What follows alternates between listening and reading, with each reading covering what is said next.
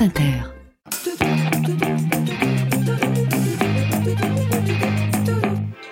J'aime les voyages à pied, j'aime les voyages à bicyclette et j'aime les cartes. Une carte, c'est vraiment un objet magique, un objet que moi j'adore. C'est un petit bout du monde posé sur le papier et ça nous permet de décrypter un petit peu l'environnement qui nous entoure. J'aime la carte avant le voyage, j'aime la carte pendant mon périple. Faut savoir que pendant très longtemps, les cartes c'était notre seule représentation du monde. On attendait le retour des navigateurs pour pouvoir combler le néant. Et enfin, j'aime la carte le soir, à la halte, pour revivre mon parcours. Bonjour Jules Grandin. Bonjour. Vous êtes donc titulaire d'un master en cartographie. Car ça existe. Et responsable de toutes les infographies pour les échos. Par ailleurs, vous avez arrivé à rendre la, la, cartographie ludique, drôle et passionnante, je vous le dis comme je le pense, sur vos propres réseaux et votre site qui s'intitule sobrement julesgrandin.com. C'est simple. Vous avez toujours été fasciné par les cartes? Qu'est-ce qui vous fascine euh, là-dedans? Alors, je sais pas si j'ai toujours été fasciné par les cartes, mais disons qu'au moment, le moment où c'est parti... Euh, ça s'est plus arrêté. Ouais, ça s'est plus arrêté.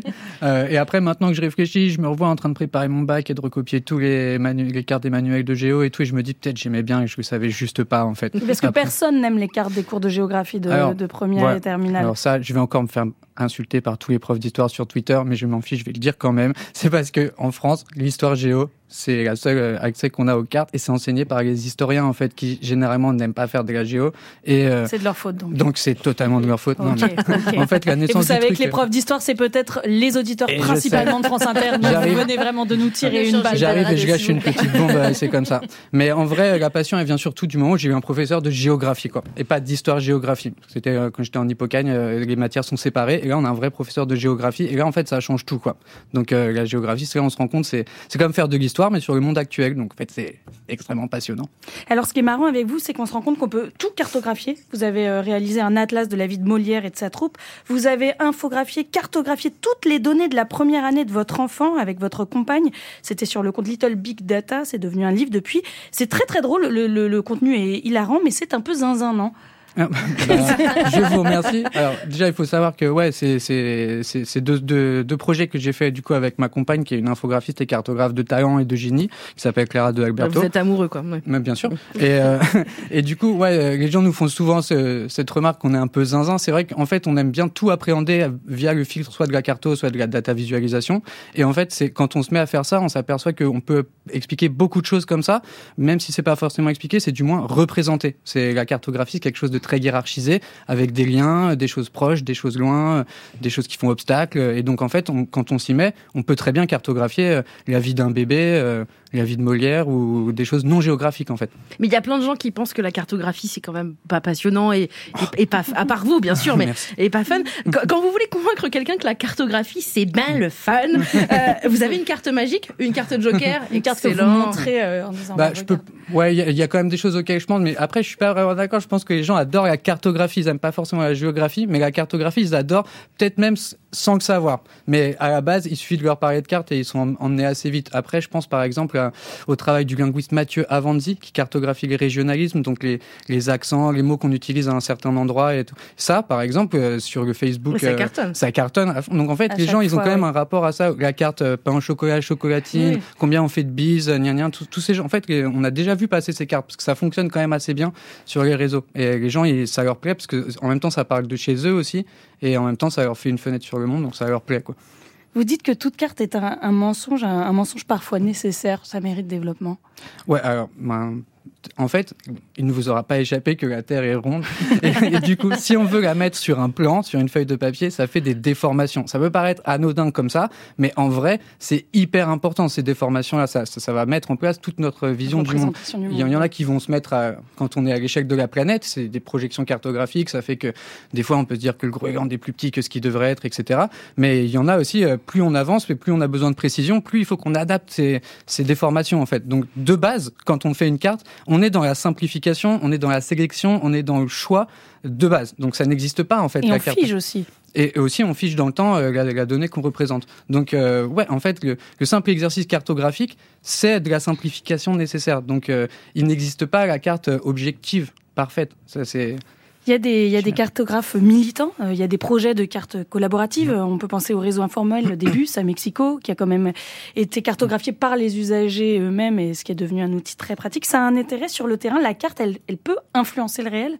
Ça peut aller dans les deux sens. Euh, ouais, tout à fait. Je pense que déjà, ça peut être militant aussi, comme vous l'avez dit. Genre, euh, par exemple, les, les, gilets jaunes, ça avait été très très cartographié dans un projet avec David Dufresne et Mediapart. Ils avaient fait un truc, ça s'appelle de la cartographie radicale, c'est de la cartographie un peu militante aussi.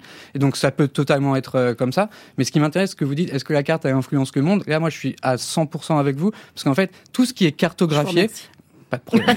Tout ce qui est cartographié, ça revêt un peu euh, un caractère de vérité. Si c'est représenté sur la carte, ça veut dire que c'est vrai. Et ça s'est vu dans l'histoire. Il y a des moments où on a représenté sur la carte des choses qui n'existaient pas, des erreurs cartographiques. Le lac Paris-Mé, par exemple, qui était censé être en Guyane, ou alors une chaîne de montagnes qui s'appelle les monts de Kong en, en Afrique de l'Ouest, et qui reste sur les cartes pendant un siècle et demi, parce que à la base c'est une erreur, mais maintenant qu'elle est sur la carte, tout le monde la met sur la carte, et pour qu'on l'enlève, il va falloir aller sur le terrain et prouver la non-existence de l'erreur en fait. Donc euh, là où c'est très intéressant, c'est si il y a un peu un truc qui se passe dans la tête des gens, si c'est sur la carte, c'est vrai.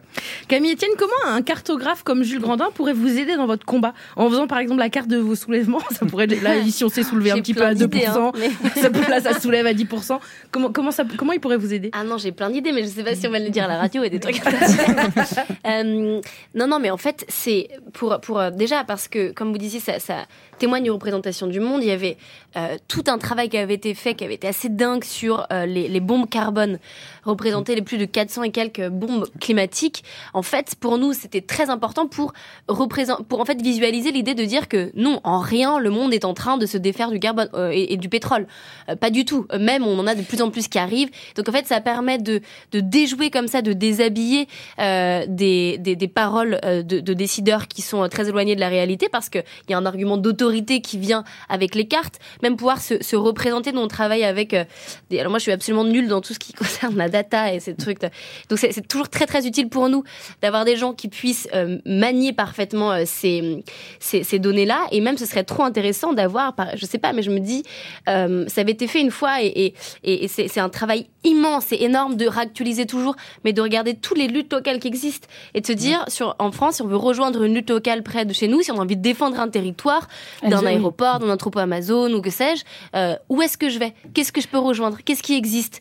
Et donc avoir un endroit où on sait qu'on peut aller et, si on a un week-end à donner, un peu de temps à donner, qu'on veut défendre quelque chose près de chez soi, son territoire en fait, une carte des dangers du territoire, ce serait génial. Il me semble effectivement que ça existe une carte, une carte des projets, des grands projets, local, mais ça a été abandonné parce qu'en fait ça demande énormément de travail. Donc si les cartographes ont un peu de temps, Jules, vous, vous avez une idée vous avant de avant de nous quitter? De, de, cartes à faire pour aider Camille. Euh, pour aider Camille, vous n'êtes pas obligé. Vous n'êtes pas obligé de vous engager, Jules. non, non, mais les cartes. Après, en fait, le truc, c'est qu'elles existent quasiment toutes sur les cartes sur ce sujet-là. Ils ont quasiment presque tout été fait elles sont à notre dispo quoi. La carte sur, on a cartographié l'érosion des côtes, on a cartographié le fait que les températures montent, on a cartographié le fait que les banquises fondent. Tout ça c'est déjà fait en fait. Maintenant il faut que les gens ils s'en emparent et que les décideurs ils s'en emparent aussi. Mais je sais pas si les cartographes ils peuvent faire beaucoup plus. J'ai un peu l'impression que on a déjà fait. Moi je crois qu'il faut cartographier tous les endroits, tous les bars où on peut faire pipi gratos. Ah. Voilà, c'est ça qu'il faut faire et ça ça aiderait Camille Etienne. Ce que je retiens en tout cas c'est qu'il y a un argument d'autorité dans la carte. La carte fait foi quoi, on y croit. Au revoir Jules Grandin, merci beaucoup d'être venu. J'invite tout le monde à faire un tour sur julesgrandin.com, sur votre compte Twitter également, ou à découvrir les infographies hilarantes que vous avez réalisées avec la mère de votre enfant, Clara De Alberto, pendant la première année de votre fils. Ça s'appelle Le bébé graphe. On le retrouve en livre aux éditions Les Arènes.